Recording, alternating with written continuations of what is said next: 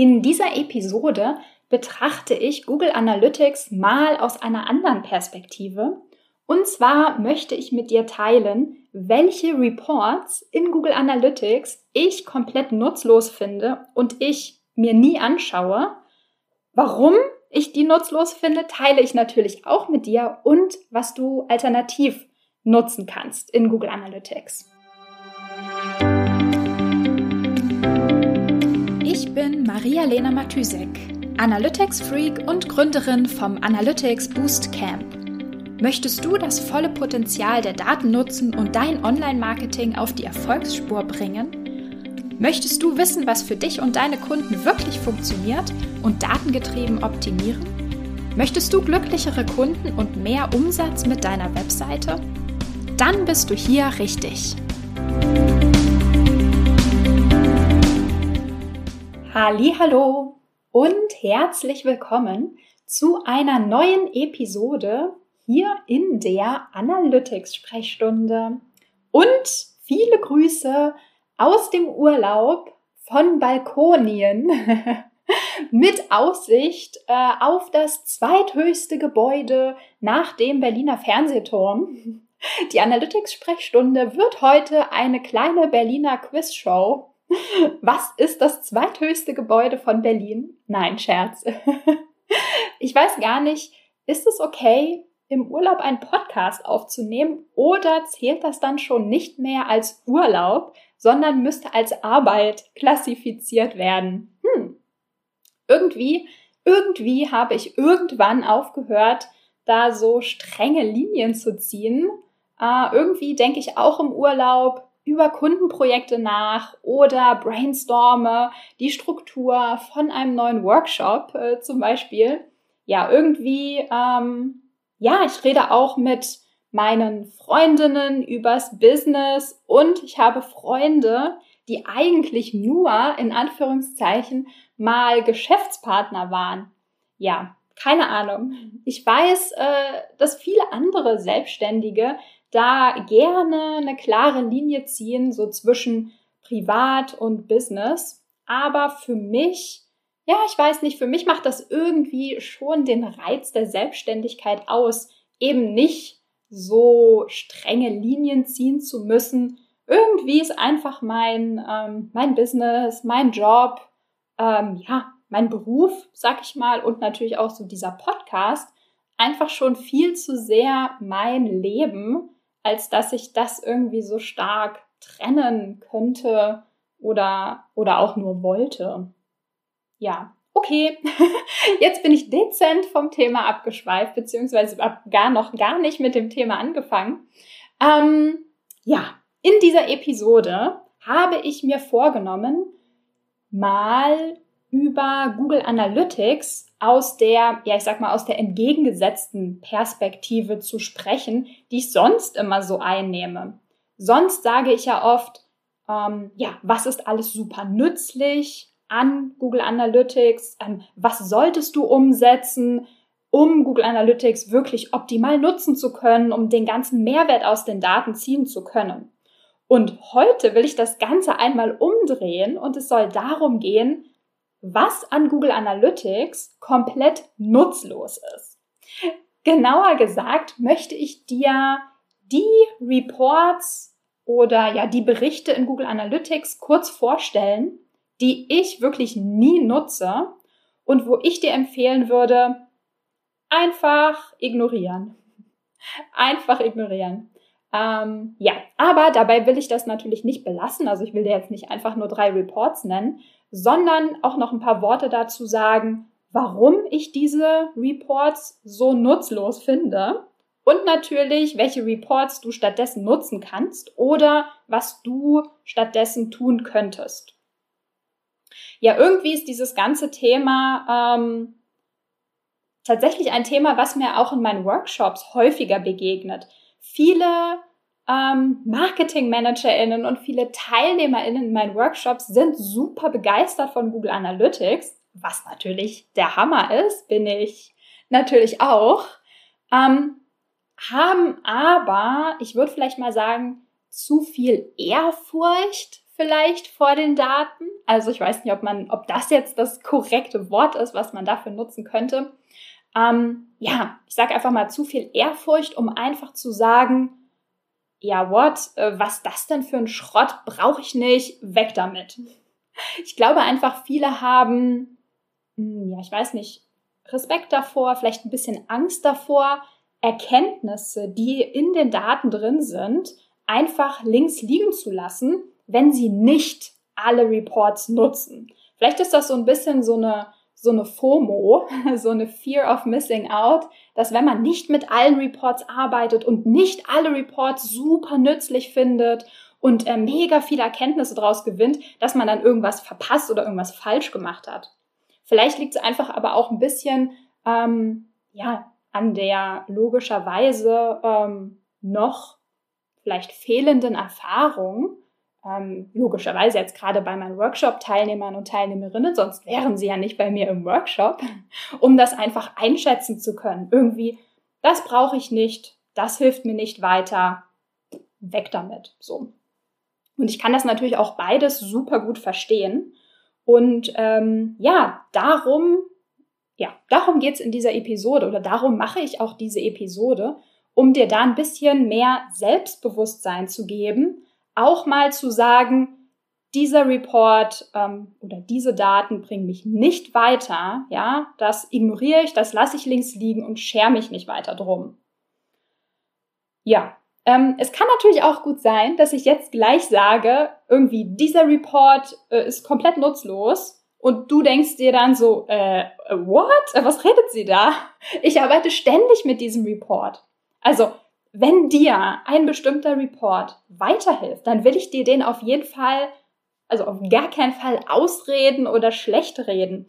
Nutze, nutze ihn weiter. Ich will dir lediglich aufzeigen, ähm, dass in Google Analytics nicht alles Gold ist, was Daten beinhaltet und du dir definitiv nicht so viel Stress machen musst, wirklich aus allem, was du in Google Analytics findest, auch Mehrwert ziehen zu müssen. Okay, let's go. Also, welche Berichte nutze ich nie und warum nutze ich die nicht und welche nutze ich denn stattdessen? Nummer eins sind die Demographics und Interest Reports. Ist ja auch wirklich ein sehr vielversprechender Name für einen Report. Er, also er verspricht uns natürlich zu verraten und uns Erkenntnisse darüber zu geben, ob wir, ja, ob wir mehr Männer oder mehr Frauen auf unserer Webseite haben und was für Interessen die Besucher und Besucherinnen noch haben, also sozusagen über uns, über unsere Webseite hinaus haben. Aber vielleicht einen kleinen Exkurs. Wie kommt Google Analytics eigentlich dazu, sowas angeben zu können oder darüber praktisch eine Aussage treffen zu wollen, welche Interessen Webseitenbesucher haben. Ähm, ja, im Grunde befinden wir uns oder greift Google Analytics hier so ein bisschen auf das Google-Universum zurück und sucht nach, ähm, ich sag mal so, statistischen Gruppen auf Basis von Browser-Konfiguration, jetzt gerade natürlich im Chrome-Browser, also darauf, wo Google auch äh, Zugriff hat, ähm, welche Extensions sind irgendwie in, in welchen Browsern installiert, um so ein ungefähres Bild ähm, über Interessen sozusagen liefern zu können. Also alles auf Basis der Daten, die Google so grundsätzlich zur Verfügung hat.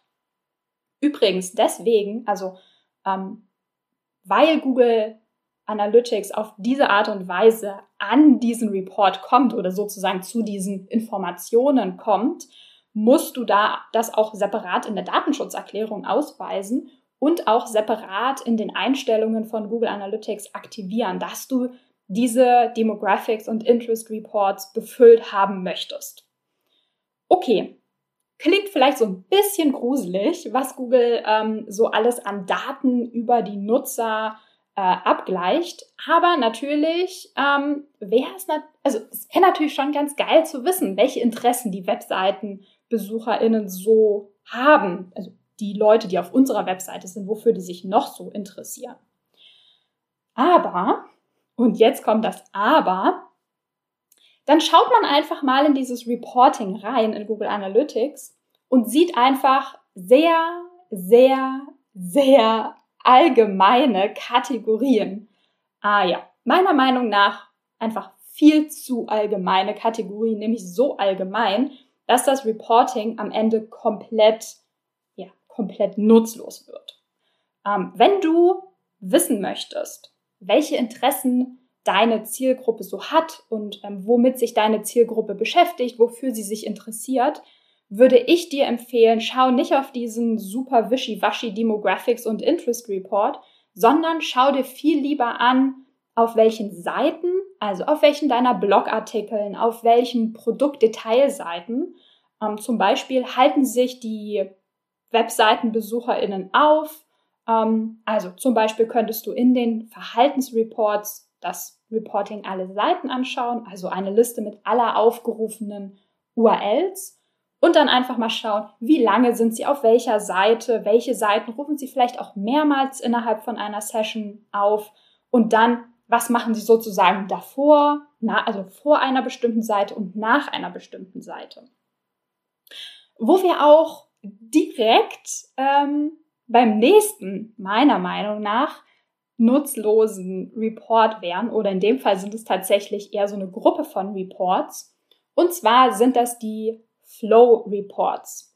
Von den Flow Reports ähm, gibt es, wie gesagt, gleich mehrere, mehrere, die äh, alle ähnlich nutzlos sind.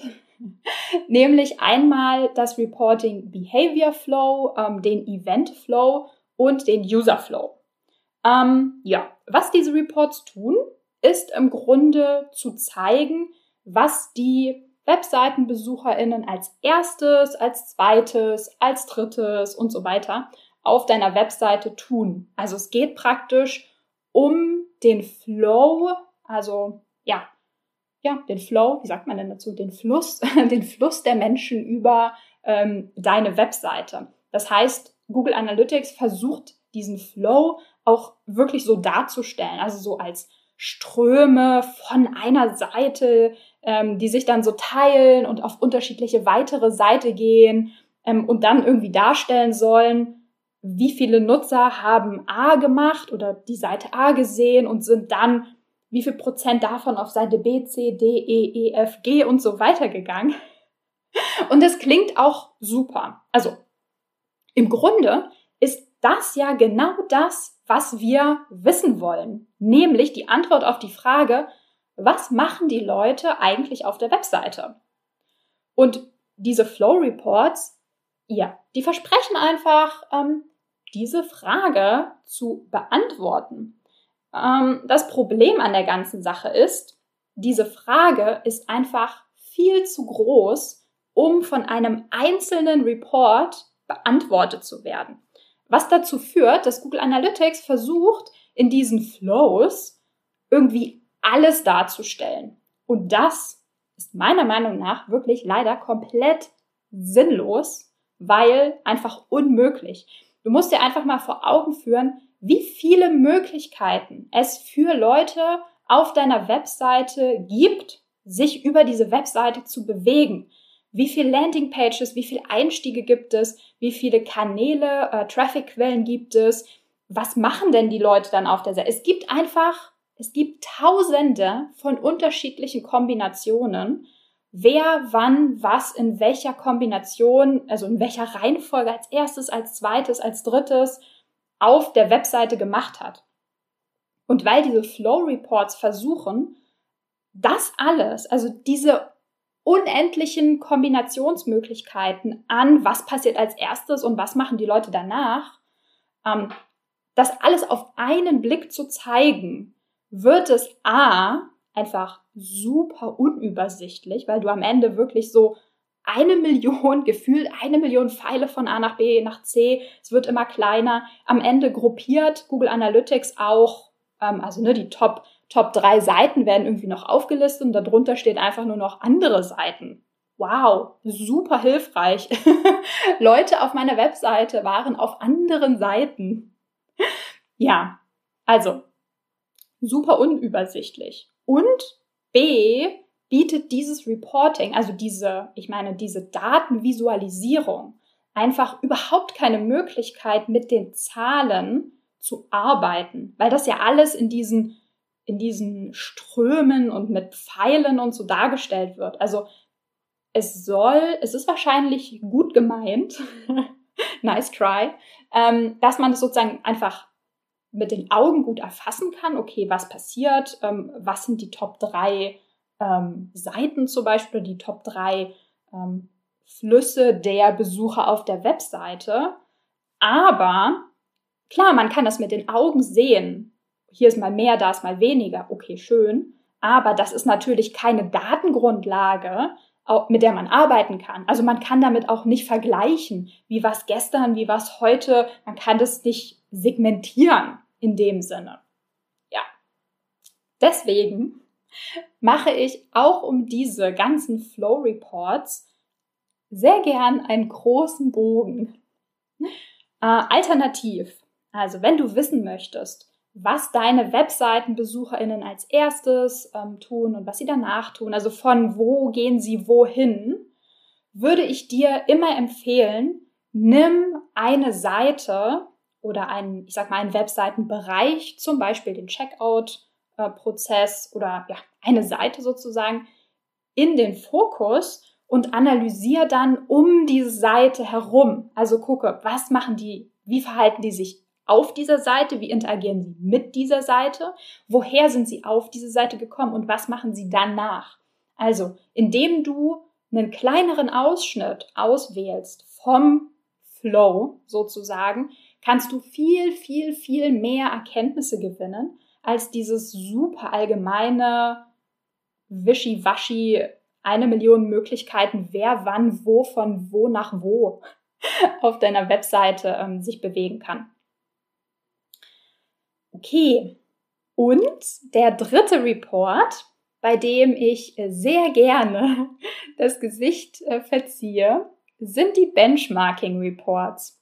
Äh, zugegeben, das ist, ich sag mal, ein eher unbekannter Report vielleicht. Ähm, der Report ist unter, ähm, genau, findest du unter Audience, also in den Zielgruppen-Reports.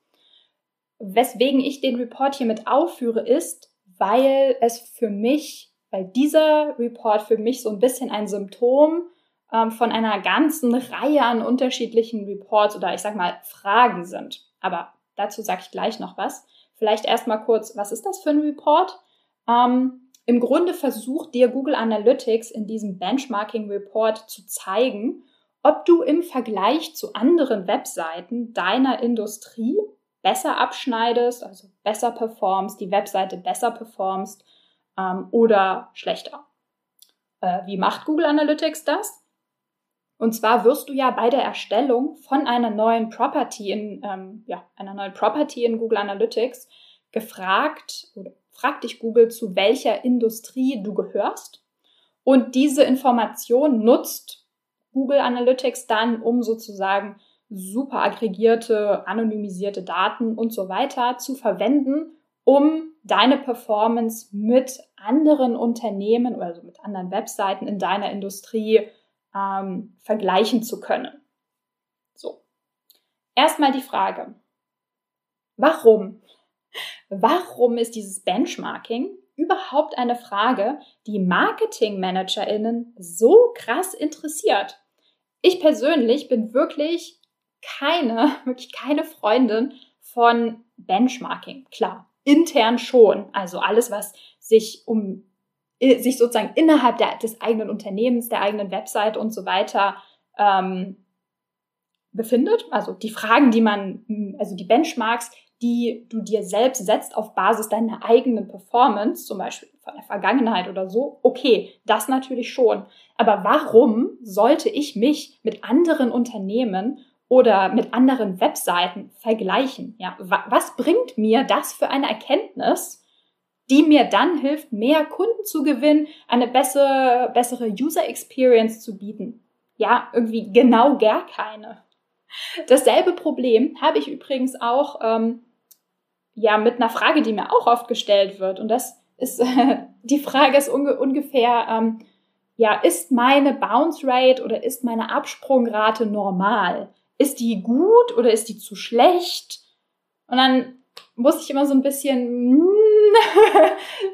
mir denken, okay, Gegenfrage, ja. Was hättest du denn davon zu wissen, dass andere Webseiten eine genauso schlechte Bounce Rate haben wie du? Hilft dir das irgendwie dabei, neue Kunden zu gewinnen, deine Webseite zu verbessern? Nein, ich denke nicht. Also mal, also mal ganz davon abgesehen, dass ähm, die Berechnung der Absprungrate wirklich super individuell ist und zum Teil einfach überhaupt gar nicht über unterschiedliche Webseiten und unterschiedliche Analytics-Setups hinweg verglichen werden kann, ja. Okay. Das war eine kleine Auswahl an Reports, von denen ich sagen würde, never mind, einfach drüber hinweggehen, brauchst du nicht nutzen. Äh, darüber hinaus gibt es aber natürlich noch eine Reihe von Reports, wo ich sagen würde, für ganz spezielle Fälle und ganz spezielle Fragen können die super nützlich sein. Aber du musst da wirklich genau hingucken, was du daraus abliest, wie diese Reports eigentlich von Google Analytics zusammengebaut werden, ähm, wie die Metriken berechnet werden. Also, wie du siehst, ist die Nutzung von den Berichten immer ein Abwägen, würde ich sagen. Also, was ist deine Frage? Welcher Report in Google Analytics ist der richtige, um dir diese Frage zu beantworten, um dir zu helfen, ähm, ja, eine Antwort zu finden? Was kannst du genau aus diesem oder jenem Report tatsächlich herauslesen? Wie berechnet oder ähm, wie ermittelt Google Analytics einfach die Dimension und die Metriken, die du in diesem Report siehst? Und dann kannst du dich dafür entscheiden, ob ein Report für dich hilfreich ist, also ob er dir bei der Beantwortung von einer Frage hilft oder nicht. Und wenn nicht, dann ist das auch völlig okay. Du darfst gerne sagen, diese Daten schaue ich mir nicht an, weil sie mir nicht weiterhelfen. Punkt. Ja, damit würde ich sagen, bin ich am Ende angekommen.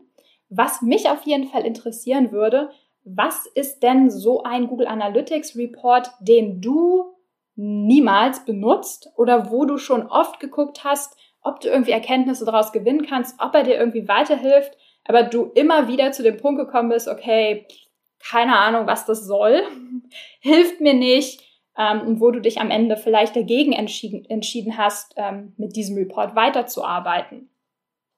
Du kannst mir auf jeden Fall äh, gerne mal deine Erfahrungen dazu schreiben, würde mich super interessieren. Ähm, ja, entweder gern per Mail, per LinkedIn-Nachricht oder du kommentierst ähm, einfach den LinkedIn-Post, den ich jede Woche zu dieser Episode, also nicht zu dieser, sondern zu der wöchentlichen Episode auf LinkedIn mache. Ja, ich würde sagen, das war's für heute. Ich äh, verabschiede mich wieder auf Balkonien. Leider scheint die Sonne gerade nicht, sondern ähm, es geht ein, es sieht nach Gewitter aus. Anyway, ich mache trotzdem Feierabend. Ich wünsche dir noch einen schönen Montag. Bis dann. Ciao, ciao. Wenn dir die Folge gefallen hat und du etwas mitnehmen konntest, dann würde ich mich mega über eine Bewertung freuen. Abonniere den Podcast, teile ihn mit Freunden und Kollegen und wenn du selbst eine Frage hast, die ich dir in der Analytics-Sprechstunde beantworten kann, dann schreib sie mir auf jeden Fall per Mail an maria.analyticsfreak.com, auf Facebook oder über LinkedIn.